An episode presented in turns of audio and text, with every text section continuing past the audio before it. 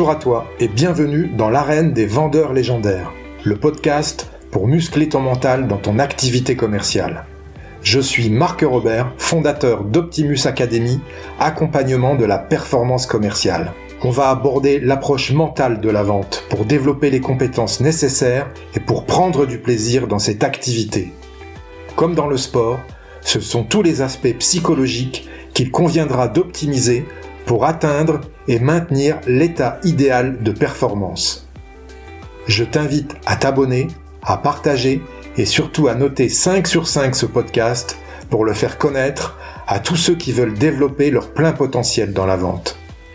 Tu peux aussi rejoindre la communauté Optimus Academy en t'inscrivant à la newsletter que tu recevras tous les jeudis dans ta boîte mail et où je te partagerai mes conseils pour faire de ton mental la forteresse de ta réussite commerciale. Si tu veux obtenir des résultats que tu n'as jamais eus, tu dois être prêt à faire des choses que tu n'as jamais faites. Tu es prêt? Alors c'est parti.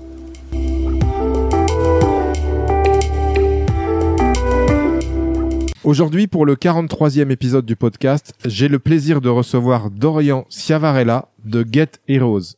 Bonjour Dorian. Hello Marc. Est-ce que tu peux te présenter s'il te plaît pour nos auditeurs? Avec plaisir. Donc moi c'est Dorian Ciavarella, j'ai 32 ans, je suis CEO de Get Heroes et cofondateur. Donc j'ai cofondé avec Guillaume et Victor. Et avant ça, donc j'ai un parcours déjà bien entrepreneurial. J'ai commencé une vingtaine d'années euh, déjà l'entrepreneuriat en montant différentes euh, boîtes, toujours dans l'intermédiation sur des solutions de services. Et à 25 ans, j'ai lancé Ivancy avec Sylvain. Et donc j'étais cofondateur et CEO d'Ivancy, qui a été la plateforme leader de l'influence marketing. D'accord, excellent. Donc tu es tombé dans la marmite de l'entrepreneuriat euh, très très jeune. Ouais, c'est ça. C'est euh, ça m'a toujours plu. Euh, j'ai toujours euh, voulu développer mes propres concepts et, et je m'étais dit quand je serai grand, je lancerai ma propre société. Mais finalement, j'ai pris goût, j'ai pris plaisir et, et j'ai continué. Et quel est ton parcours universitaire? Alors j'ai pas mal bougé, j'ai fait euh... bon t'es prêt, hein, ça va durer un peu longtemps ouais, sur ce sujet-là, mais j'ai fait euh, deux ans à Nancy, donc j'ai fait un DUTTC, donc technique de commercialisation. Euh, c'est assez général hein, en termes de en termes de parcours et de diplôme. Euh, ensuite j'ai fait un bachelor en Lituanie, euh, donc là, le, c'était assez atypique. J'ai adoré. Franchement, j'ai trouvé ça génial. Donc j'ai fait une année complète. Euh, généralement, les Erasmus c'est six mois. Moi, c'était une année complète.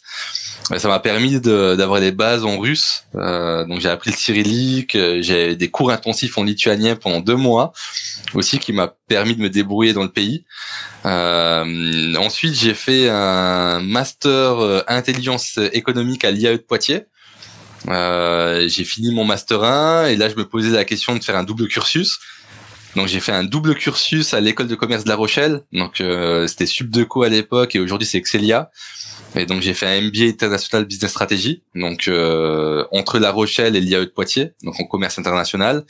Et après j'ai fait ma sixième année à l'ESCP, euh, donc école de commerce à Paris. Et là j'ai fait un MSC euh, entrepreneurial. Euh, et donc voilà, aspect SP entrepreneuriat. Ok. Et avant de, ta première euh, structure en, euh, à l'âge de 25 ans, tu as eu une expérience euh, à ce moment-là ou tu as attaqué directement création d'entreprise après tes études? Alors j'ai fait différents stages et via les stages que j'avais pu faire, ça m'a donné des idées. Et donc un des premiers projets que j'avais lancé, c'était une société de distribution euh, donc je distribuais des services de pantalon qui résistent à 2200 kg. Donc la ceinture s'appelle T-Belt, euh, la marque. Et donc avec cette ceinture-là, tu peux tout faire. Tu peux tracter une voiture en panne, euh, tu peux te sécuriser si t'es militaire quand tu fais du rappel. tu peux, tu peux vraiment, c'est le couteau suisse de la ceinture. Et donc j'ai commercialisé cette ceinture-là dans, dans pas mal de pays. Je les ai vendus aux US, en Pologne, en Allemagne, un petit peu partout. J'avais même des revendeurs en France. Et ensuite je me suis dit, bah si j'ai déjà des revendeurs, j'ai juste à trouver d'autres fournisseurs parce que moi j'étais pas le créateur de cette ceinture là C'est euh, le patron s'appelait Xavier. J'ai trouvé un bâton de marche qui se transforme en arc. Ensuite j'ai commercialisé des lance-pierres. Et donc plus je multipliais le nombre de produits et mes fournisseurs, comme j'avais déjà les revendeurs, ça me permettait de multiplier en fait ma commission. Et donc moi je prenais 7% euh, euh, du chiffre d'affaires que je réalisais par vente de produits. Et donc comme on commandait des gros stocks, ça me permettait d'assez bien gagner ma vie en tant qu'étudiant. Et euh, de là, je me suis dit, bah, si moi-même étudiant, je suis capable de euh, faire rapporter plusieurs dizaines de milliers de chiffres d'affaires à, à une société, ça veut dire que d'autres étudiants plus intelligents que moi vont être capables de le faire aussi. Et donc là, j'ai trouvé d'autres étudiants qui revendaient les mêmes produits que moi, où moi je prenais des commissions sur eux, mais donc moi je les recrutais et je les drivais sur le produit. Donc je leur apprenais à faire de la prospection. Et, euh, et ensuite, je me suis dit, ok, ben c'est hyper intéressant, ça fonctionne. Je vais monter une junior entreprise externalisée. Donc dans les écoles de commerce, généralement, on trouve des JE. Donc c'est des mini cabinets de conseil pour étudiants. Et donc là, j'ai décidé de d'en développer un, mais hors école de commerce. Donc une société qui s'appelait Mes Élites Conseil. Et donc là, j'avais des étudiants des grandes écoles qui travaillaient pour moi. Et euh, donc je facturais un business plan entre 1000 et 1200 euros. Moi, je prenais 60% de commission et l'étudiant 40%. Et euh, ma proposition de valeur, c'est de leur dire, ben, en fait, au lieu de faire des petits métiers à gauche à droite, moi, ce que je vous invite à faire, c'est faire du marketing parce que vous voulez poursuivre euh, dans, dans cette voie-là. Et donc, venez travailler avec moi et faites des business plans. Donc j'ai fait ça et à 25 ans, j'ai fait mon ma aspect entrepreneurial à l'ESCP. Et donc le but du master, c'est de monter une boîte donc je me suis dit, bah, j'avais déjà des, sociétés qui tournaient, qui rapportaient quelques milliers d'euros par mois, mais euh, c'était pas des licornes, c'était pas des pépites. Et euh, donc c'était bon pour un temps. Et je me suis dit, il faut que je monte une grosse boîte. Donc là, j'ai regardé le, le, marché et via les ceintures de pantalon, les arcs et les lance-pierres, je les distribuais à des youtubeurs. Et quand je parle de ça maintenant, c'est ça fait presque dix ans que j'avais eu l'idée, mais euh, à l'époque, les youtubeurs c'était hyper tendance, bah ça l'est encore aujourd'hui, mais euh, aux US ça se développait très très bien. Et donc euh, le survivalisme aussi à l'époque. et donc là, j'avais envoyé ces produits-là à des youtubeurs, j'avais mis un code promo en place. Et donc j'avais accès au PrestaShop aussi des différents magasins. Et je me rendais compte qu'en envoyant des produits, ça rapportait pas mal de chiffre d'affaires. Et donc je me suis dit, bah, il faut continuer dans cette voie-là mais trouver les influenceurs à la mano, ça me prend un temps fou. Et donc il faut euh, il faut démocratiser ça et le rendre scalable. Et donc j'ai travaillé cette idée. Euh, J'en ai parlé à Sylvain qui était dans, dans ma promo et donc on a décidé de lancer Ivancy et Ivancy c'est un copycat, un copycat d'une boîte américaine qui s'appelle FameBeats qui a été rachetée par Google mais qu'on a amélioré. Et, euh, et, donc en l'espace de 5 ans on a pu faire grandir Ivancy euh, très rapidement. D'accord. Et tu as fait un exit sur Ivancy en revendant euh, la société, c'est ça? Exactement. En fait, à Ivancy, on a monté à une centaine de personnes. Euh, quand je l'ai lâché, on devait être 130 à peu près. Euh, donc, Ivancy, c'est la solution leader mondiale de l'influence marketing. 500 000 influenceurs inscrits sur la plateforme, référencés dans dans, dans différents réseaux entre Instagram, YouTube, Pinterest, Snapchat, blog, TikTok. Euh, et nous, ce qu'on faisait, en fait, c'est on faisait un matching automatisé sur la plateforme où on permettait à des influenceurs de recevoir des produits ou des services contre une collaboration sur les réseaux, mais sans rémunération. C'est-à-dire qu'il n'y avait jamais de rémunération. Pourquoi cette proposition de valeur-là? Parce qu'on voulait être authentique. Moi, mon message, c'est de dire, à partir du moment où je te paye, t'es plus authentique. Mais si je te paye pas et t'en parles, tu peux dire ce que tu penses du produit en bien ou en mal, ça fera une publicité, et si la publicité n'est pas bonne, ça fera des feedbacks intéressants à prendre pour la marque pour réussir à améliorer son produit. Donc ça, c'est la proposition de valeur et on se vendait comme le free store d'Amazon pour les influenceurs. C'est-à-dire qu'on avait des dizaines de milliers de produits gratuits sur la plateforme. Ils pouvaient postuler. Euh, s'ils étaient acceptés par les marques, les recevoir à domicile parce que nous on gérait également euh, l'envoi logistique des produits et donc en 48 heures on avait une publication qui se passait sur les réseaux et donc on avait la capacité de faire euh, dans une campagne pour une marque 1000 collaborations en un mois quoi donc ça permettait de faire un vrai buzz euh, un peu partout dans le monde. Parce qu'on a fait des campagnes en Russie on en a fait en Arabie Saoudite on en a fait dans toute l'Europe on en a fait quelques-unes aux US donc on était vraiment international au niveau de notre produit. Excellent. Excellente excellente aventure. Et du coup, euh, euh, vous, vous êtes parti toi et ton associé ou lui il est resté au sein de Ivancy? 2020, euh, je rachète une boîte donc qui s'appelle Lucette. TF1 avait investi dedans, donc c'était une société de beauté test pour générer des avis. Et notre vision à nous, c'était de, de réunir toutes les solutions qui permettent de faire de l'influence, driver du chiffre sur le e-commerce et générer de la crédibilité. Donc on a racheté Lucette qui avait 250 000 euh, consommatrices. C'était principalement des femmes qui utilisent la solution pour faire des, des, avis, pour générer des avis. Et, euh, et ensuite, donc on a fait une belle croissance avec Ivancy et Lucette qu'on a fusionné. Et en 2021, j'ai décidé de me mettre sur une nouvelle levée de fonds parce qu'on avait levé à l'époque 6 euh, millions 5 entre le dilutif et le non dilutif. Euh, et donc je, je, voulais faire une série B. Et euh, lors de la série B, on voulait lever entre 10 et 20 millions d'euros.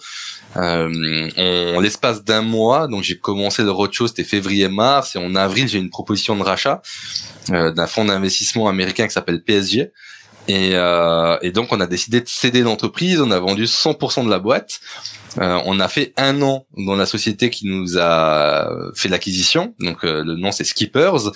Et ensuite, on a décidé de partir parce qu'on n'avait pas de burn-out, c'est-à-dire on n'avait aucune obligation de rester dans la boîte euh, après achat. Donc ça, c'était une négociation que moi j'ai eue euh, avec le groupe. Ça a duré neuf mois, et donc j'ai décidé de partir. Peut-être pourquoi on a vendu à Skipper, c'est parce que très belle vision, très très beau SaaS. Euh, ils avaient levé 125 millions avec justement avec PSG et PSG fait du build-up. Donc ça leur a permis de racheter neuf sociétés françaises en l'espace de, de 18 mois, 18 euh, à 24 mois. Et donc euh, vision commune avec le CEO du groupe, très belle proposition d'un point de vue valorisation et les conditions derrière. Et donc on s'est dit bah c'est le bon groupe qui va pouvoir continuer la croissance d'Ivancy. Et nous euh, c'est le bon moment aussi de sortir.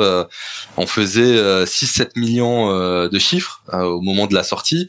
100% de marge d'un point de vue solution. Après bien sûr on, on burnait de l'argent parce qu'on avait les people hein, qu'on avait en interne, donc la boîte n'était pas rentable, mais on avait une, une très très belle croissance. On faisait plus entre x2 et x3 chaque année en termes de croissance. Et donc euh, on est arrivé à un moment où euh, le Covid a fait exploser dans le bon sens du terme nos chiffres parce que les gens passaient de plus en plus de temps sur les réseaux. Et donc nous on s'est dit c'est le bon moment de sortir aussi euh, pour pouvoir faire d'autres choses. Et donc on a rejoint Skippers et Sylvain est sorti en même temps que moi un an après. D'accord. Et après, donc, vous avez euh, bifurqué ensemble sur Get Heroes ou euh, t'es seul? Non, non, je suis pas seul, je suis avec Guillaume et Victor. D'accord. Euh, donc, on a lancé Get Heroes en début d'année. Donc, Get Heroes, c'est une solution SaaS qui aide à la prospection euh, via deux moyens. Un, une partie enrichissement de data et deux, euh, le multicanaux pour la prospection pour les SDR, les e-comptes exécutives et euh, les gros hackers. Euh, Sylvain ne m'a pas rejoint dans l'aventure parce qu'il écrit un bouquin. J'ai essayé de le convaincre. Hein. Je lui ai dit Sylvain, ce serait pas mal que tu me rejoignes aussi dans, dans l'aventure. Mais euh, il m'a dit écoute Dorian, on a eu six ans euh, où c'était assez intense.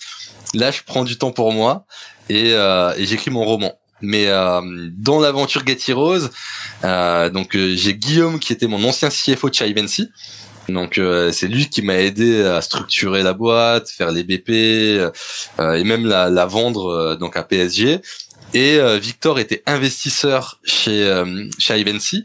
donc il a cofondé, cofondé, il était CTO d'une société qui s'appelle Pumpkin. Je sais pas si tu connais Marc. Oui, ça me ça me parle. Ouais. Et donc après sa vente à Crédit Mutuel Arkea, il a fait quelques années dans dans la société après le rachat. Et, euh, et ensuite, il est parti. Et donc, euh, j'ai dit, bah, écoute, Victor, est-ce que tu veux investir à nouveau dans mon projet? Il m'a dit, même mieux, euh, je te rejoins en CTO. Et donc, je l'ai mis cofondateur également. Donc là, on est trois dans l'aventure. Excellent. Et d'ailleurs, euh, le pitch de Get Heroes, si j'en crois euh, Referral Squad, c'est améliorer la performance des commerciaux grâce à l'intelligence artificielle. Exactement. Et avec euh, l'intelligence artificielle qui nous noie en ce moment sous les, les articles, le buzz, etc. Euh, t'es dans t'es dans la hype en ce moment, j'ai envie de te dire, non? Ouais, c'est le bon timing. C'est vrai que c'est le bon timing parce que hum, moi j'ai managé beaucoup de commerciaux. Euh, comme j'ai pu l'expliquer, on a drivé quand même une forte croissance sur du SaaS euh, en très peu de temps. Ivan6 était présent dans plusieurs pays en Europe. On avait des bureaux euh, en Espagne, on avait des bureaux en Allemagne. Donc euh, c'est quelque chose que je connais très bien. Et, et une des grandes problématiques pour les sociétés aujourd'hui, c'est de driver du rendez-vous, mais du rendez-vous qualifié. Euh, et donc nous, on a créé Get Heroes pour répondre à cette problématique-là, de se dire, mais en fait, t'as beau être un bon commercial, si t'as pas les bonnes données, bah, tu vas perdre du temps. Et même quand t'as les bonnes données, si t'as pas la bonne approche, tu vas perdre du temps aussi et ça fonctionnera pas. Et donc, on veut révolutionner ce secteur-là. Euh, L'intelligence artificielle tombe au bon moment parce que ça permet aussi d'améliorer une partie de l'outil avec des choses déjà existantes ou qu'on peut ajouter euh, à notre produit. Mais euh, on est on est pile poil dans le bon moment. Comment ça fonctionne, Get Heroes, concrètement? Euh, de deux façons. Alors, t'as, dans le produit, la première des choses, c'est qu'on va se permettre de se connecter à tes CRM. Donc, euh, en connectant euh, tes CRM à Get Heroes, on va pouvoir voir les données, les enrichir automatiquement en fonction de tes besoins et ton ICP. Donc, grâce à ça, tu vas pouvoir contacter les bonnes personnes au bon moment. Et une fois que tu as cette base là de prospection bien établie, on va te permettre de choisir tes canaux de créer des tâches, des séquences et d'automatiser en fait ta prospection, tout en enrichissant euh, ta façon de faire pour euh, pour avoir beaucoup plus de rendez-vous. Donc on a un focus très euh, très SDR, très prospection téléphonique, et donc avec l'affichage du pitch au bon moment, le bon icebreaker pour être sûr que tu réussisses à, à décrocher ton rendez-vous. D'accord. Et ta cible, c'est qui avec ce SaaS? Des sociétés entre 10 et 500 salariés. D'accord. De la tech essentiellement. Essentiellement de la tech pour l'instant. D'accord. Ok. Allez, on va démarrer l'interview du, du, podcast. Dorian, tu sais que ce podcast parle du, du mental du, du commercial, hein, et puis un mental euh, d'acier pour euh, arriver déjà à faire ton parcours. Euh, je pense qu'il en faut un aussi, ça c'est sûr. Euh, comment tu en es arrivé au métier de commercial, notamment? Ça m'intéresse. Tu, tu m'as dit ça avec une, une certaine passion. Tous les outils que tu vendais en survivalisme. Comment tu en es arrivé au métier commercial? Alors je pense que j'ai toujours été commercial. J'ai euh, alors déjà j'ai toujours été compétiteur parce que j'ai fait beaucoup de sport auparavant, mais euh, je suis passionné par les commerciaux. C'est-à-dire que j'adore ça. Donc je me suis documenté. Euh, j'ai donc beaucoup de lectures, euh, beaucoup de podcasts aussi, même si ça existe depuis seulement quelques années. Il y a certains films aussi qui m'ont motivé euh, à, à, la vente. Mais en fait, comment on y arrive? Je pense que c'est un tempérament et c'est une envie. Et en, en commercialisation, en, en, termes de commercialisation, quand j'ai pu vendre mes produits, j'avais une satisfaction de me dire mes produits sont achetés, je gagne du chiffre, ça me permet de mieux vivre moi en tant qu'étudiant et ça a dynamisé ma motivation au quotidien et j'avais plus envie d'arrêter. C'est-à-dire j'avais envie de travailler matin, midi, soir pour réaliser de plus en plus de ventes et, euh, et développer mes compétences. Donc euh, je pense que j'ai toujours été sales dans l'âme. Euh, après je l'ai cultivé pour euh, donner le meilleur de moi-même et je pense que c'est à l'infini parce qu'on peut toujours s'améliorer. Ok. Euh, quelle est selon toi d'ailleurs à ce sujet la, la qualité mentale principale d'un bon commercial? L'adaptation.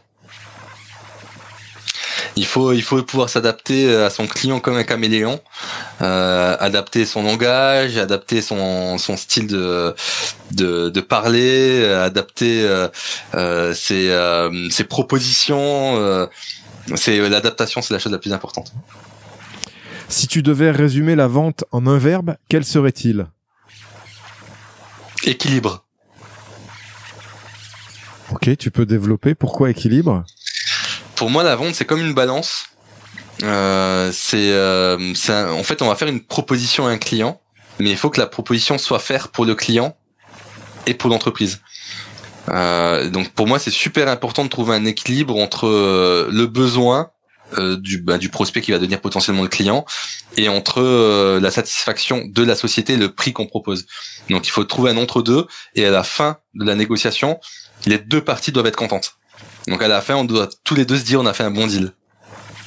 Ok, c'est plus clair. Parfait, le win-win euh, total, c'est ça? Exactement. Ok. Euh, tiens, une question qui va te parler, je pense, en ayant eu euh, des, des, sales à manager. les meilleurs commerciaux ont quelque chose à prouver. Qu'est-ce que tu penses de cette affirmation?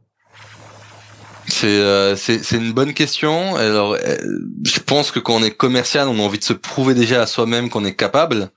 Il y a une pression continue parce qu'il y a la pression des chiffres euh, à atteindre euh, aussi que ce soit en monthly, en quarterly euh, euh ou autre.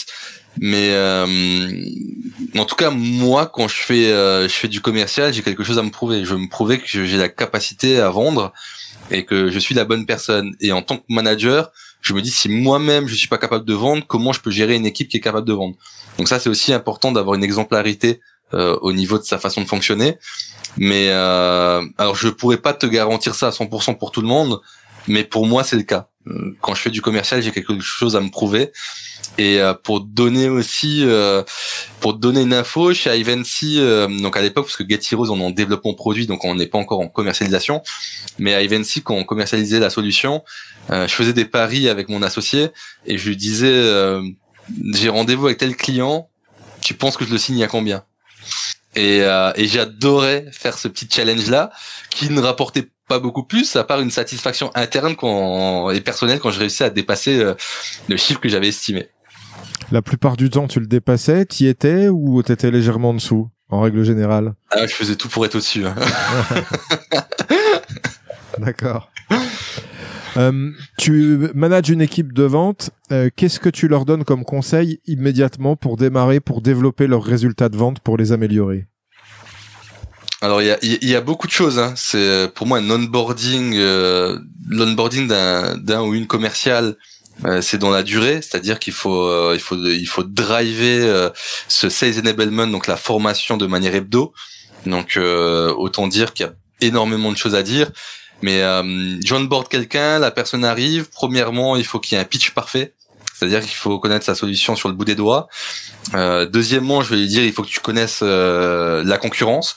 Parce que si on, si ton prospect travaille déjà avec X ou Y solution, tu dois avoir la capacité d'expliquer pourquoi on est différent, potentiellement pourquoi on est meilleur ou pourquoi il faut travailler avec nous, ou on va pouvoir les accompagner dans le temps.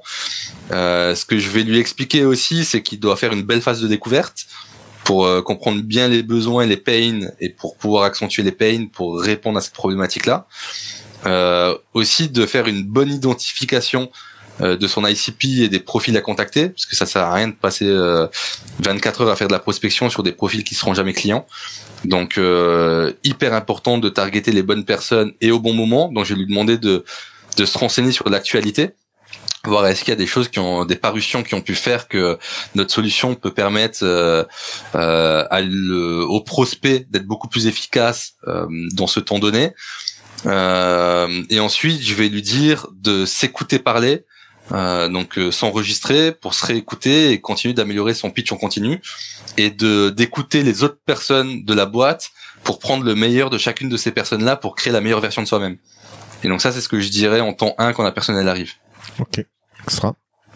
Quelle est ta vision, euh, Dorian, du métier commercial justement en 2023, toi qui as fait un exit, qui redémarre dans un dans un nouveau projet? C'est quoi ta vision du métier commercial en 2023 pour moi, le commercial, c'est un chasseur qui a un team spirit et qui va permettre de vendre la bonne solution au bon moment pour améliorer la vie du prospect et permettre au prospect pas seulement d'acheter une solution qui va churn au bout de 12 mois, mais qui va rester euh, au moins 5 ans avec parce que le pitch correspondra à la solution qu'il aura vendue. Donc tu vois ça sur un, long terme, si je comprends bien. Je vois ça sur un long terme. C'est pas facile dans l'exécution, euh, mais c'est super important en fait. Une vente c'est bien, mais la fidélisation c'est encore mieux. Et donc c'est très important que la vente corresponde aux vrais besoins. C'est pas tout le temps respecté. Je l'ai pas tout le temps respecté. Euh, parce que parfois c'est assez compliqué, on prend des retards d'un point de vue produit et on a vendu des choses euh, qui ne sont pas sorties et qui nous a quand même permis d'avancer. Donc ça, faut l'avoir en tête, mais après, il faut savoir l'expliquer aux clients. Mais ouais, si je dois mettre une définition sur euh, sur le métier du commercial, ce serait ça. Et euh, et je rajoute une petite touche, mais c'est le meilleur métier au monde. Qu'est-ce que tu penses d'ailleurs euh, dans la tech de la sectorisation des, euh, des postes commerciaux entre les SDR, les BDR, les accounts exécutives Est-ce que tu penses que ça va rester comme ça? Qu'est-ce que tu en penses? Alors, moi, j'adore la spécialisation. C'est-à-dire, euh, si je demande à un compte exécutif de faire euh, de l'appel, puis de la qualification, puis une signature, puis l'après-vente, puis potentiellement le mapping d'un compte client, on s'en sort pas. Parce qu'en fait, ça demande trop de compétences différentes et, euh, et la personne trouvera toujours une problématique en disant bah, j'ai perdu du temps parce que j'ai dû trouver le, le prospect ou autre. Euh, quand on spécialise, on permet aux gens de s'améliorer sur un métier défini et des tâches définies. Donc par exemple entre euh, SDR, donc Sales Développement Représentative et AE, E compte exécutive, moi ce que j'aime bien c'est que le SDR il va faire de la prospection euh, sur des comptes euh, qui peuvent être clients, donc des, des prospects qualifiés, mais à partir du moment où on a obtenu ce rendez-vous-là, on va le passer à le compte exécutif avec des notes qui ont été prises pendant le rendez-vous et le compte exécutif va faire sa phase de découverte et son process de vente. Donc euh, moi j'adore la spécialisation. Euh, il faut que ça reste intéressant pour les différents métiers. Donc c'est-à-dire qu'il faut savoir faire évoluer ces personnes sur les métiers parce qu'un SDR ne reste jamais euh, très longtemps SDR. Ça va être entre 6 mois s'il est stagiaire ou 18 mois s'il passe en CDI. Et donc, il faut réussir à les motiver. Et pour les motiver, au-delà de, des commissions, il y a plusieurs choses. Un, c'est euh, la profondeur de marché qui va pouvoir attaquer la taille des clients. Donc, on peut le mettre par exemple sur du SMB ou du middle. Et s'il est très bon, commencer à le mettre sur du mapping de comptes pour faire un binôme avec des compte managers, donc sur des comptes euh, un peu plus gros. On va pouvoir également lui proposer une évolution en termes de manager, mais euh, il faut le, il faut l'aider à, passer de SDR à team lead, par exemple, ou head of. Donc il y a un accompagnement à avoir, donc un budget formation à, mettre en place. Mais moi, j'adore la spécialisation. Euh, je pense que quand on fait trop de tâches, euh, bon, on n'est pas bon.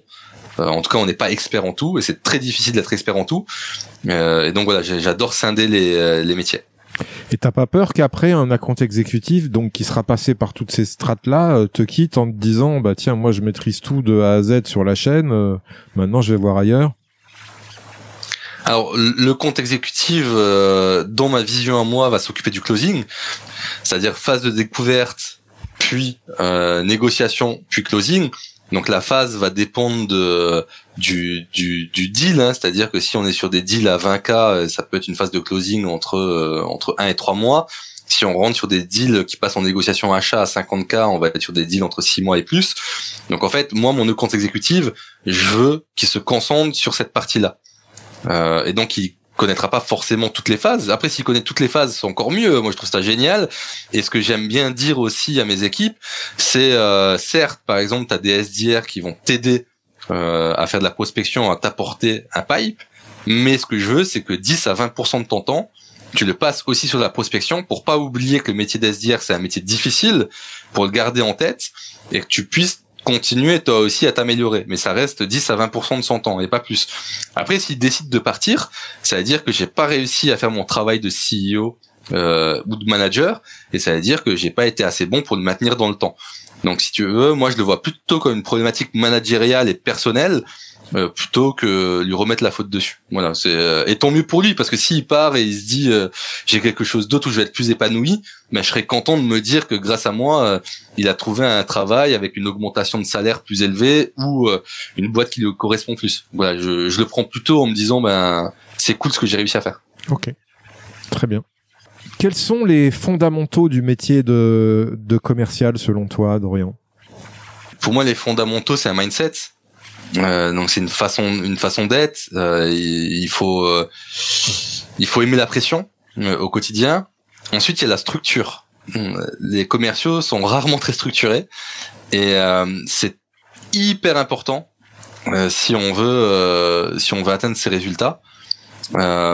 ensuite il faut il faut réussir à challenger aussi son manager pour être sûr que la target puisse être atteignable donc certes ambitieuse et atteignable. Euh, selon moi, il faut que, les commerciaux aient faim. Moi, j'adore dire ça. Il n'y a pas tout le monde qui est d'accord avec moi, mais mais euh, moi, j'adore quand, quand le commercial a envie de gagner beaucoup plus d'argent et d'être commissionné sur ses perfs. Et j'adore mettre des boosters. C'est-à-dire que il a son il a son prorata et s'il fait mieux, il a un booster qui accélère encore sa son, son commissionnement. Euh, donc ouais, je dirais euh, pour répondre à ta question, les fondamentaux, je dirais mindset euh, et structure. Ok. Et euh, ouais, l'envie, mais ça rentre dans le mindset aussi. Mm, ça rentre dans le mindset, je suis d'accord. Mm. Ok.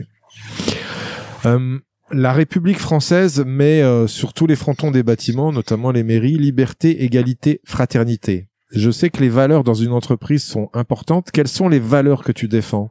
Pour l'activité commerciale et pour ton entreprise particulièrement? Alors, euh, pour moi, les valeurs, c'est un sujet qui est très important. Et, euh, et, les valeurs doivent être véhiculées en interne et créer aussi la culture d'entreprise, la fidélisation des salariés et le boost. Pour moi, ce qui fait gagner euh, une boîte, c'est pas une levée de fonds, c'est pas un, un produit, c'est vraiment les, salariés, hein, les équipes, parce que c'est la seule chose qu'on peut pas copier. Euh, donc, j'ai toujours mis un point d'honneur à avoir une culture forte. Euh, et ça, j'en suis fier parce que je pense que c'est le plus gros succès que j'ai réussi dans dans Evency et maintenant dans Getty Rose. Euh, les valeurs que moi je peux défendre, il y a Team Spirit parce que euh, bah, seul on va vite, mais ensemble on va beaucoup plus loin. Donc ça c'est souvent dit et c'est vrai. Euh, il faut avoir une bonne communication, une cohésion. Donc c'est super important. Par exemple, quand on recrute une nouvelle personne, de la faire rencontrer ses coéquipiers, ses collègues pour être sûr que ça fit avec. Il y a l'ambition. Mais euh, l'ambition euh, chez moi elle a toujours été très très forte. Là avec Get Heroes, je veux que ce soit une des plus grosses boîtes sales tech au monde, euh, ne serait-ce dire la, plus grosse. Euh, donc la, la, barre je la mets hyper haute et, euh, et quand je recrute les personnes, je leur dis voilà mon ambition. si tu me rejoins, c'est pour qu'on atteigne ce milestone là. Euh, et donc je veux révolutionner mon secteur d'activité et ça je leur dis dès le départ. Euh, il y a push limit. Ce que j'aime bien c'est que les gens dépassent leurs limites euh, personnelles, professionnelles, dans le sens euh, de l'apprentissage. J'aime bien les personnes qui puissent se remettre en question, apprendre toujours des nouvelles choses, et puissent se challenger aussi en interne et, euh, et réussir à développer leurs compétences et de se dire ben grâce à Dorian ou grâce à, à Getty Rose, en l'espace de 24 mois j'ai vu mes, mes connaissances se développer. Euh, et ça, pour moi, c'est super important. Il euh, y a, y a le côté ownership. J'adore donner un sujet à quelqu'un et le laisser le traiter. Par contre, euh, je reste à disposition s'il a besoin que je lui paye un coach, un advisor ou que je lui paye une formation. Mais mon but, c'est de lui dire, bah, t'es honneur sur ton sujet, tu vas le traiter, j'ai confiance en toi. Euh, donc, j'aime pas le micromanagement. Je te laisse le faire. Par contre, si t'as besoin, il faut que tu viennes me voir et moi, je ferai tout pour t'aider. Mais t'as ton sujet. Euh, il y a Radical Condor, c'est la culture du feedback. Euh, c'est hyper important de faire des, des, feedbacks de qualité, de se dire les choses, parce que quand on se dit pas les choses, la boîte elle avance pas et les non-dits c'est catastrophique pour euh, pour une structure. Euh, mais en, en, étant bienveillant. Donc on est bienveillant avec ses collègues, mais si ça fonctionne pas, on dit que ça fonctionne pas et qu'on n'est pas content quoi. Euh, donc ça c'est dans les valeurs qu'on a. Euh, il y a Employee First qui était aussi une des valeurs que j'avais auparavant. Euh, qui est de faire en sorte que les employés se sentent bien dans la structure et qu'on les mette en avant pour être sûr de réussir à les fidéliser et qu'ils se donnent à fond pour la boîte. Excellent. J'adhère totalement à ces valeurs. En revanche, euh, une question que je me pose. Euh, et tu vas nous rejoindre, Marc. une question que je me pose. T'as pas peur que les commerciaux puissent gagner plus euh, que le, le CEO bah, je serais hyper content. Ça veut dire qu'ils ont fait du bon taf. Euh, ça veut dire que je dois les fidéliser. Euh, ben, écoute, euh, mon, à l'époque, mon head of, mon head of sales, il gagnait plus que moi. Hein. Euh, donc, euh, non, si, si, s'ils atteignent les objectifs et ils gagnent plus que moi, je suis super content. Ça veut dire que j'ai les bons people dans la boîte. Et ce que j'essaye de faire moi en tant que CEO, en fait, mon but, c'est, c'est trois objectifs. Un, manager la croissance. Deux, recruter les people meilleurs que moi. Et trois, garder une atmosphère et une culture solide. Très bon. Ça, c'est mon rôle. Donc si j'ai des gens meilleurs que moi, moi je suis super content. Hein. Ça veut dire qu'ils me permettent de moins travailler sur sur certains sujets, donc ça me va. Hein. Ok. Euh, D'ailleurs, tu parlais du, du team spirit euh, et du fait que tu fait du sport. Euh, tu as fait du sport co ou du sport individuel? J'ai fait un peu tout. J'étais en sporette athlé euh, au collège, j'étais en KD France basket au lycée et, euh, et arrivé en fac, donc école de commerce. Donc là, j'étais dans les sports de combat et j'ai fait judo, jiu-jitsu brésilien et japonais, grappling, MMA et, euh, et ça c'était pendant la fac. Donc j'ai fait euh, des sports co et, et individuels. Incroyable, t'as touché à plein de sports différents. Ouais, mais là j'en fais un peu moins. Là je me suis mis au paddle et à l'escalade, mais euh, ça reste une fois par semaine. D'accord. Et euh, euh, t'as pas, y a pas un sport dans lequel tu t'es dit tiens je vais y aller à fond? Ah si, je voulais dans le basket, euh, mais j'avais pas le niveau d'être pro. Franchement, euh, je pense que si j'avais tout donné, j'avais le niveau de jouer en national, national 3, peut-être national 2 si j'avais forcé, mais j'avais pas le niveau de jouer en, en pro A ou en pro B. Et donc j'ai décidé de me concentrer plutôt sur euh, sur ma fibre entrepreneuriale. Euh, et donc je me suis mis à fond. Et en fait, la compétition que j'essayais d'avoir dans le sport, ben, je l'ai mise dans, dans dans ma culture d'entreprise et dans dans mes projets. Excellent. Euh, je sais pas si tu le sais, moi je suis un ancien basketteur euh, de haut niveau aussi. Je sais pas. Non, je savais pas. Savais pas. Ouais, j'ai fait du basket à haut niveau et, et figure-toi que j'ai joué en national moi. Ah, trop bien. Donc j'avais pas le niveau pour faire pro A, pro B, tout à fait, et j'ai joué, j'ai fait toute ma carrière en national 1. National 2. Ah ouais, mais c'est un bon niveau, t'étais déjà payé. Oui, oui, t'es déjà payé et tout. Oui, j'ai joué euh, 15 ans. En tous les cas, euh, ce qu'on peut, ce que, ce que je peux observer, c'est que le, le parcours sportif et la vente ont quand même beaucoup de choses à, à voir en commun. Je sais pas ce que t'en penses. Ouais, je suis clairement d'accord. Hein. Ben, surtout la compétition. Mm. La compétition, exactement, comme tu le euh, disais. Alors moi, pareil, ce que je leur dis, c'est que hum, quand tu me rejoins, je demande est-ce que tu vas être capable d'être le meilleur Est-ce que tu es capable d'être mon numéro un? Parce que tu peux être un bon sales, mais est-ce que tu as la capacité de dire Dorian, je vais me battre et je vais être ton numéro un dans l'équipe? Et j'adore ça. Donc euh, j'aime bien l'esprit de compétition, mais il faut toujours que ça reste sain. Oui, il faut que ça reste sain. Et c'est bien parce que tu tu améliores euh, l'idée, euh, l'image qu'à la vente, puisque l'ambition, hein, c'est quand même pas quelque chose qui est très très bien vu en France. Et un commercial ambitieux, c'est quelqu'un qui réussit, mais faut pas le dire quelque part. Donc je trouve que ça ça va pas ensemble les deux. Qu'est-ce que tu penses de ça? Alors je comprends, je suis pas forcément d'accord pour moi, on a le droit d'être ambitieux, on a le droit d'être un bon commercial, et on peut être un très bon commercial. Et comme je t'expliquais avant, on vend le bon produit quand la personne en a bien besoin, parce qu'on est structuré, on a compris, euh, on a on a bien identifié les pains. Donc euh, non, pour moi, on peut l'être. Il n'y a pas de honte à avoir, et justement, on peut être fier euh, de se dire, je suis un très bon commercial, je comprends bien les besoins de mes clients, j'ai un très bon réseau, je sais jouer avec. Euh, mais en plus, généralement, les commerciaux sont sympas, on a envie de prendre des verres avec, euh, faire des, des soirées, c'est plutôt cool, quoi. Souvent. Qu'est-ce que c'est pour toi, Dorian, une vente parfaite? Est-ce que ça existe déjà? Ouais, ça existe. Euh, pour, pour moi, une vente parfaite, c'est euh, on a fait donc la phase de découverte, on a compris les besoins. Une fois qu'on a compris les besoins, on va faire un meeting pour expliquer la solution. Une fois que la solution va être expliquée et comprise, on va réussir à signer son client avec le bon prix sans avoir de problématiques de négociation pour que les deux soient en phase sur euh, le prix donné par rapport à l'utilisation de la plateforme que le client, le prospect pourra avoir. Ensuite, c'est euh, c'est un bon onboarding au niveau de la solution pour être sûr qu'on a vendu au client certes en tant que sales, mais l'après-vente est également bien réalisée, c'est-à-dire que le client ben, ils sent que c'est une suite logique et une fluidité dans les échanges avec euh, son customer success ou quel que soit le nom qu'on donne. Euh, et ensuite se dire, ben, on a un client qui est satisfait avec un NPS qui est élevé, un client qui reste dans le temps et qui accepte de devenir notre champion. C'est-à-dire que le client accepte qu'on puisse l'utiliser comme comme personne qui euh, qui peut faire un call avec un prospect pour expliquer pourquoi il a décidé de nous choisir et un client qui va qui va accepter qu'on le mette sur le site internet et qu'on va le prendre en étude de cas. Et pour moi, ça c'est une vente parfaite. Ok, excellent. Ça devient ton ambassadeur en fait. Ah bah pour moi, ça, mon client doit être mon premier sales. Est-ce que tu as des astuces qui te permettent de maintenir ta motivation au top et la motivation de tes équipes sales au top? Ouais, j'en ai plein. Euh, J'en ai plein. Alors, premièrement, en tant que manager, si nous-mêmes on n'est pas dynamique, ça va être compliqué de dynamiser les équipes. Ça, c'est la première des choses. La deuxième des choses, c'est que moi, j'aime bien euh, prouver mon efficacité euh, et driver une motivation par l'exemplarité.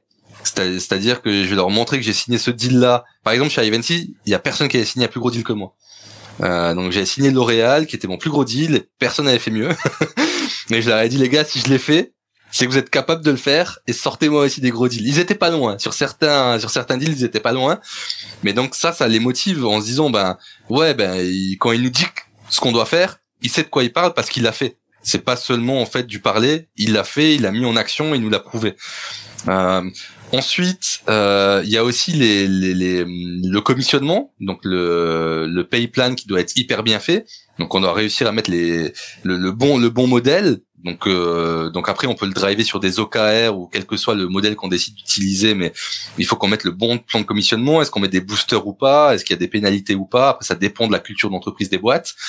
Euh, en tout cas, moi, ce que j'aime bien faire, c'est euh, de faire en sorte qu'ils ont 50% de salaire, 50% de bonus, euh, pour vraiment les driver dans, dans leur quotidien euh, de sales. Euh, et après, c'est de mettre de la gamification.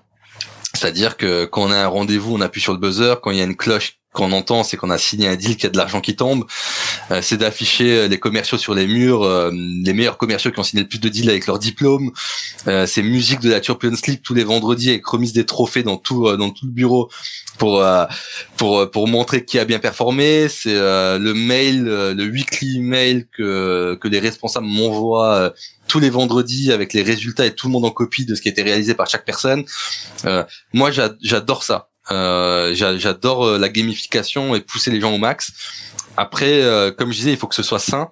Euh, certes, il faut faire aussi des choix. Est-ce que la personne est douée ou on a fait un mauvais recrutement ou tout simplement elle correspondait pas à notre boîte? Ça, il faut, il faut, il faut savoir se le dire aussi. Mais euh, ouais, moi pour driver donc les commerciaux, c'est euh, je monte l'exemple, je les motive au quotidien, je mets des daily stand-up où on est chaud patate, je leur donne des chiffres atteignables mais difficiles, je leur donne 50% euh, de, de, en bonus sur le plan de commissionnement pour les pousser aussi à atteindre les, les résultats. Je leur fais venir en, en, interne des personnes inspirantes pour qu'elles puissent prendre la parole et leur expliquer comment eux ils ont atteint certains objectifs et leur donner des tips et que l'herbe est pas plus verte ailleurs aussi. Donc ça j'adore faire ça.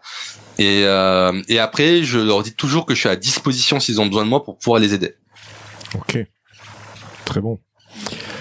Tiens, ça fait le, le, lien avec la prochaine question. Je pense que tout le monde a besoin d'un mentor dans la vie pour réussir. Euh, est-ce que tu as un avis sur le sujet? Et s'il est positif, euh, est-ce que tu as toi-même un mentor ou tu en as eu? Alors, j'en ai eu plein.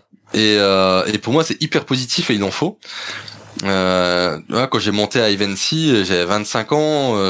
moins de 5 ans après, on était 100 et, euh, et ça s'apprend pas euh, en on a claquant de doigts d'être manager et de gérer autant de personnes. Donc euh, euh c'est fatigant et il faut pouvoir être accompagné avec des personnes seniors qui ont eu cette expérience là donc moi je recommande fortement euh, d'avoir des, des mentors ou, ou, des advisors ou des coachs à quel que soit le nom qu'on leur donne.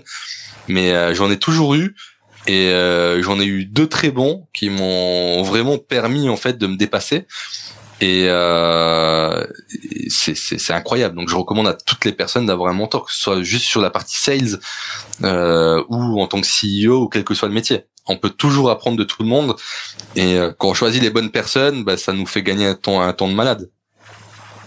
C'est clair. Euh, sur la, le cycle de vente, le sales process, il y a une compétence sur laquelle tu euh, mets le focus particulièrement Est-ce que dans le cycle de vente, toi, tu dis tiens ça euh, c'est plus important que le reste ou tu mets tout au même niveau? Ça dépend de la taille du deal en fait. Euh, mais si si je te prends un exemple chez Ivancy à l'époque, j'avais un cycle de vente qui était entre 3 et 4 mois. Euh, je vérifiais bien les différentes étapes, c'est-à-dire euh, en fait nous on faisait euh, trois rendez-vous, R1, R2, R3 entre la phase de découverte et le closing, et donc je regardais le pourcentage euh, du pipe entre les déplacements de chacune des, euh, des colonnes pour être pour être pour voir en fait chaque commercial où il a son pain. Est-ce que c'est au moment de parler du prix? Est-ce que c'est dans la phase de découverte? Donc j'ai envie de te dire pour moi tout est important, mais chaque personne que tu vas recruter va avoir une problématique sur une phase différente et donc tu vas devoir t'adapter et tu dois tu vas devoir le, le coacher en weekly. Euh, mais je je mets tout je mets tout au même niveau. Ok. Puis l'adaptation, on en revient encore à l'adaptation, tout à fait. Ouais. Quel est le meilleur conseil qu'on t'ait donné dans ta carrière? Je réfléchis pour te donner la phrase exacte, mais en gros, si toi tu crois pas en toi, qui pourrait y croire? On me disait aussi, euh, tu vois, ça c'était assez drôle, mais quand quand j'étais jeune et, euh, et j'avais peur de faire certaines choses, faire des pitchs devant 50 ou 100 personnes ou autres, ma mère me disait, ils vont aux toilettes et euh, ils vont aux toilettes comme toi, imagine-les à poil et tu vas te dire que tu vas rire et tu vas te dire que c'est c'est une personne comme toi. donc ouais, en gros c'est ne jamais ne jamais avoir peur et tu dois croire en toi, sinon personne ne le fera à ta place. C'est un peu, c'est un peu ça. Et toi, justement, quel conseil tu donnes le plus souvent à tes équipes sales? Mon premier conseil, c'est de, alors ça va être de, réussir à créer un pipe qui nous permet de nous projeter dans le temps et d'éviter que qu'on arrive à la fin du quarter, on n'avait pas un pipe assez bien établi pour atteindre nos résultats.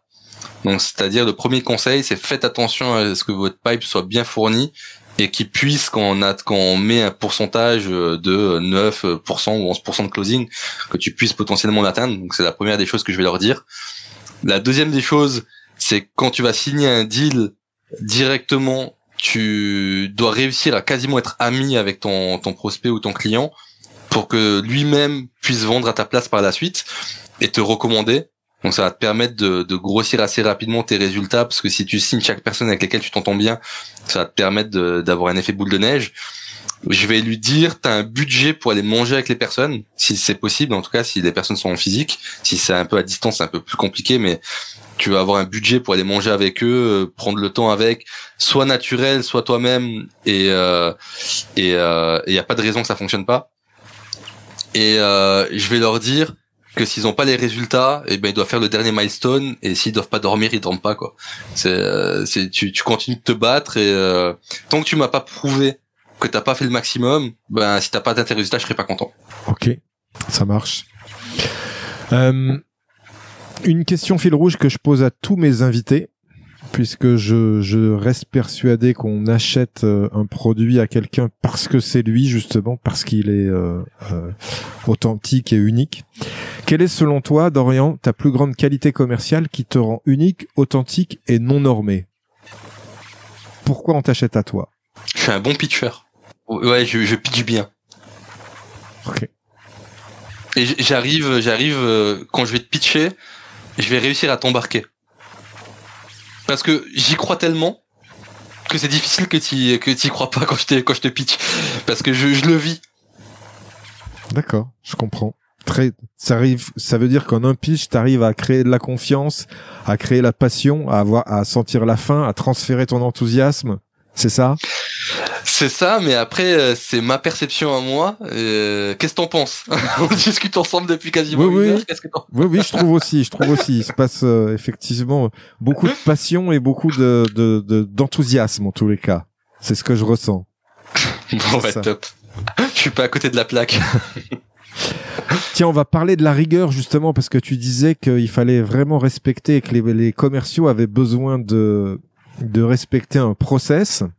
J'imagine que c'est quelque chose qui est très important pour toi parce que effectivement les meilleurs commerciaux, à mon sens, d'un point de vue managérial, c'est ceux qui sont prévisibles, ceux sur lesquels tu vas te dire ouais lui de toute façon je sais qu'il va me sortir tel chiffre. Euh, Qu'est-ce que tu mets en avant pour euh, avoir une bonne organisation commerciale? Alors, premièrement, il y a les, il y a les targets individuels et targets collectifs. Euh, ensuite, un suivi euh, hebdo que que je mets en place. Donc dans le suivi hebdo, je vais regarder donc les cinq métriques à suivre par pôle. Donc par exemple, je vais regarder le nombre de rendez-vous bookés, le nombre de rendez-vous done ou les no-show. Puis je vais regarder le nombre de rendez-vous en opportunité. Sur les opportunités, je vais regarder le nombre closé. Euh, et donc en fait, ces métriques-là, je vais les suivre en hebdo et je vais les challenger aussi en hebdo. Euh, donc, ce qui fait que j'ai un, bah, un bon système de reporting, quels que soient les pôles sur les métriques que j'ai à suivre en termes de dashboard. Euh, ensuite, euh, qu'est-ce que je vais faire d'autre? C'est euh, j'ai les daily, donc les, les stand-up meetings où je vais les pousser au max et s'ils ont des retours à me faire, ben ils ont tous les jours pour me les faire. C'est-à-dire que s'ils me les ont pas fait, ils peuvent pas me dire dans deux ou trois mois, ouais, mais regarde, j'ai eu des difficultés parce qu'en fait, on se parle tous les jours. Donc si tu avais une difficulté, bah, tu me le dis, euh, tu me l'aurais dit il y a deux mois. Donc ça évite aussi ces problématiques de non-dit ou euh, d'invention. Pourquoi j'ai pas atteint mes, mes résultats euh, T'as les, les monthly pitch aussi, euh, où on fait des pitch collectifs et on, on, on parle des différents sujets, qui permet d'avoir des touch points avec l'intégralité des équipes, donc euh, sales, CSM ou autre. Donc s'il y a besoin, c'est à ce moment-là. Euh, donc ouais, si tu veux, c'est plutôt par une rythmique de reporting et de meeting que j'arrive à faire en sorte qu'on puisse pas me sortir des, des chiffres qui sortent du chapeau et que et que je puisse avoir une incompréhension dessus. Ok. Euh, ton équipe euh, sales est en remote ou euh, sur un plateau? Non, pour l'instant j'ai trois SDR euh, ils sont ils sont à l'office, mais euh, on est en boîte hybride, c'est-à-dire que 80% de la boîte aujourd'hui ils sont pas au bureau. Euh, il y a aucune obligation de venir au bureau à part pour l'instant pour les commerciaux. Euh, ça changera par la suite, mais pour pour l'instant je préfère qu'ils soient avec moi parce que c'est plutôt des SDR assez juniors pour le call call. Euh, mais pour les deux comptes exécutifs, ça me dérange, ils pourront ils pourront bosser de chez eux, ça me dérange pas. Euh, mais ouais, donc politique hybride. Euh, et en fait, je suis en train de faire en sorte que les bureaux soient un mini Google. Et euh, si t'as envie de venir, tu viens. Si t'as pas envie, tu viens pas. Donc euh, voilà, comme ça, tu, tu, tu bosses un peu d'où t'as envie. D'accord. Et partout en Europe, hein, tu peux bosser partout en Europe, ça me dérange pas. Ok. J'imagine que tu connais l'école de formation des commerciaux Iconoclass. Ça te parle? Ouais. T'as fait appel à eux déjà? Euh, chez Ivancy, j'avais fait appel à Rocket School. Euh, Iconoclast, j'en avais pas eu, mais euh, dans les boîtes où j'ai investi en tant que business angel, il y a des profils Iconoclast. Ok. C'est une école de, de vente que, que j'aime beaucoup, Iconoclast. Ouais, je trouve ça bien. Ouais. Euh, franchement, ils ont une, bo- une bonne répute, euh, une belle notoriété. euh, ouais, ouais, c'est c'est pas mal. Hein. Puis en quatre mois, ils arrivent à sortir un, un profil très intéressant et employable immédiatement, quoi. Mais t'en t'en as d'autres. Hein. T'as Iconoclast, t'as Akimbo, t'as Akimbo. t'as Rocket School. Ouais, franchement, t'as des. Je trouve que t'as des, des des bonnes formations pour les commerciaux. Euh... Ouais, non, c'est c'est pas mal, ouais. Ok. Euh, parlons du mental justement du commercial. Euh, Est-ce que tu as un, un dialogue intérieur, une petite voix interne qui, qui que te bloque ou qui te qui t'empêche euh, de de progresser? Et si oui, qu'est-ce qu'elle te dit quand tu rates une vente, quand tu fais ce genre de choses Tu rates un deal Bah généralement c'est que j'étais fatigué. C'est-à-dire que je j'étais pas assez reposé euh, ou que j'avais pas assez bien préparé mon rendez-vous en amont. Et Mais si- c'est une des deux situations. Et si tu l'as mal préparé, c'est aussi peut-être parce que tu es fatigué. Ça peut arriver Ouais, aussi. ou parce que je l'ai pas priorisé, et j'avais la flemme. Ok.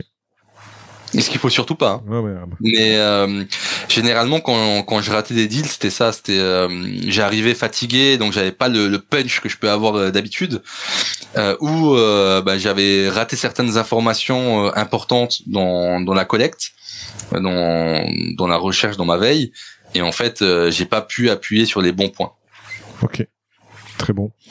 Ça, ça permet de faire passer un, peu- un, un message aux commerciaux. Hein. euh, Pour performer en vente, il faut toujours être en énergie max. Hein. Tu pourras pas. euh, hein. Ouais, y a pas le choix. Franchement, si on a un endormi en face de soi, on n'a pas envie de de prendre la solution quoi. C'est clair. Euh, Est-ce que tu as un mantra, une formulation positive qui tourne en boucle? Non, Ok. non. Est-ce que tu as une punchline alors de, de, de sales? Qui marque que tu aimes euh, transmettre ou que tu gardes pour toi ou que tu transmets à tes équipes? Moi, ce que je leur dis à chaque fois, c'est go big or go home. C'est pas mal, ça sonne bien, ça sonne bien, je l'aime bien. ok. Euh, quel conseil donnerais-tu à ton ancien toi, jeune commercial? Vends encore plus. Ouais. Et, comment pour le faire euh, Qu'est-ce que tu euh, tu préconiserais? Est-ce que tu as raté des choses? Alors euh, après, on, doit apprendre sur le tas et donc j'avais j'avais 20 ans, donc c'était ça, me prenait plus de temps à comprendre. Mais en fait, à refaire, j'aurais commencé encore plus jeune. Donc c'est-à-dire que j'aurais commencé à 15 ans euh, pendant que je suis chez mes parents au lycée à essayer de sortir des pulls ou vendre des crayons, j'en sais rien, mais j'aurais essayé beaucoup plus jeune et euh, à faire encore plus d'erreurs pour apprendre encore plus de choses et aller beaucoup plus vite. Euh, et après parfois encore un peu plus malin pour euh, pour faire travailler des gens à ma place sur euh, sur certains sujets. Ok, très bon. Qu'est-ce que tu crois vrai, Dorian, qui va à l'opposé de ce que pense tout le monde? Bah les commerciaux sont sympas et sont pas requins. Donc ça veut dire pour toi que tout le monde pense que les commerciaux seraient des requins. C'est ça? Ouais, souvent ouais, je l'entends souvent ça. C'est vrai. C'est quelque chose. D'où l'intérêt de ce podcast, si tu veux. C'est pour se battre contre ces, ces idées préconçues. Hein Moi aussi, j'en ai marre d'entendre ça. Ça m'énerve. Il y en a, hein, faut pas se le cacher, hein, mais euh, c'est à la marge. Et la plupart du temps, ils s'ostracisent eux-mêmes, ils s'éliminent du groupe euh, assez rapidement. Ouais, de toute façon, euh, ils arrivent pas forcément à durer dans le temps. Il y a quelques exceptions, mais euh, C'est des mercenaires qui font des coups, et puis au bout d'un moment, leur réputation est faite, et finalement, ils sont inemployables. C'est la plupart du temps, c'est ce que j'ai pu observer hein, dans mon parcours. hein. Ok, bah écoute Dorian, je te remercie. On arrive à la fin de ce, ce- cet excellent échange qu'on a qu'on a eu ensemble, mais c'est pas tout à fait fini. Comme dans le sport, tu sais, il y a toujours un top 5 à la fin des émissions sportives. Et ici, sur ce podcast, c'est cinq questions euh, à rafale. L'idée, c'est que tu répondes du tac au tac. moi c'est pas facile ça. C'est pas Mais, facile. euh, let's go. hein. Est-ce que tu es prêt à relever le challenge? Toujours prêt. Bon. Une citation qui t'inspire et qui peut inspirer les futurs vendeurs légendaires. Hum, J'en ai pas qui me vient à l'esprit. un, livre ou un média à suivre pour devenir un vendeur légendaire? Un prédictable revenu. Un conseil pour rester au top de sa légende commerciale? Coaching en continu. Une question à poser à son client et qui gagne à tous les coups. Quelles sont tes, euh, tes, tes problématiques? Une croyance limitante que tu as su briser. Les sales, c'est des requins? Avant de se dire au revoir, Dorian, est-ce que tu as un invité à me recommander qui a su développer un mental fort dans son domaine commercial et qui pourrait inspirer nos auditeurs? Ouais, je, je pense à, à d'autres CEO ou à, ou à mon ancien VP Sales, Vincent. Euh, où je pourrais te mettre en, en relation avec, qui était euh, qui, est, qui est top aussi. C'est Vincent, comment? Vincent de l'offre. D'accord. Enfin, Dorian, où on peut te retrouver si on veut prendre contact avec toi? Euh, LinkedIn, je suis hyper présent.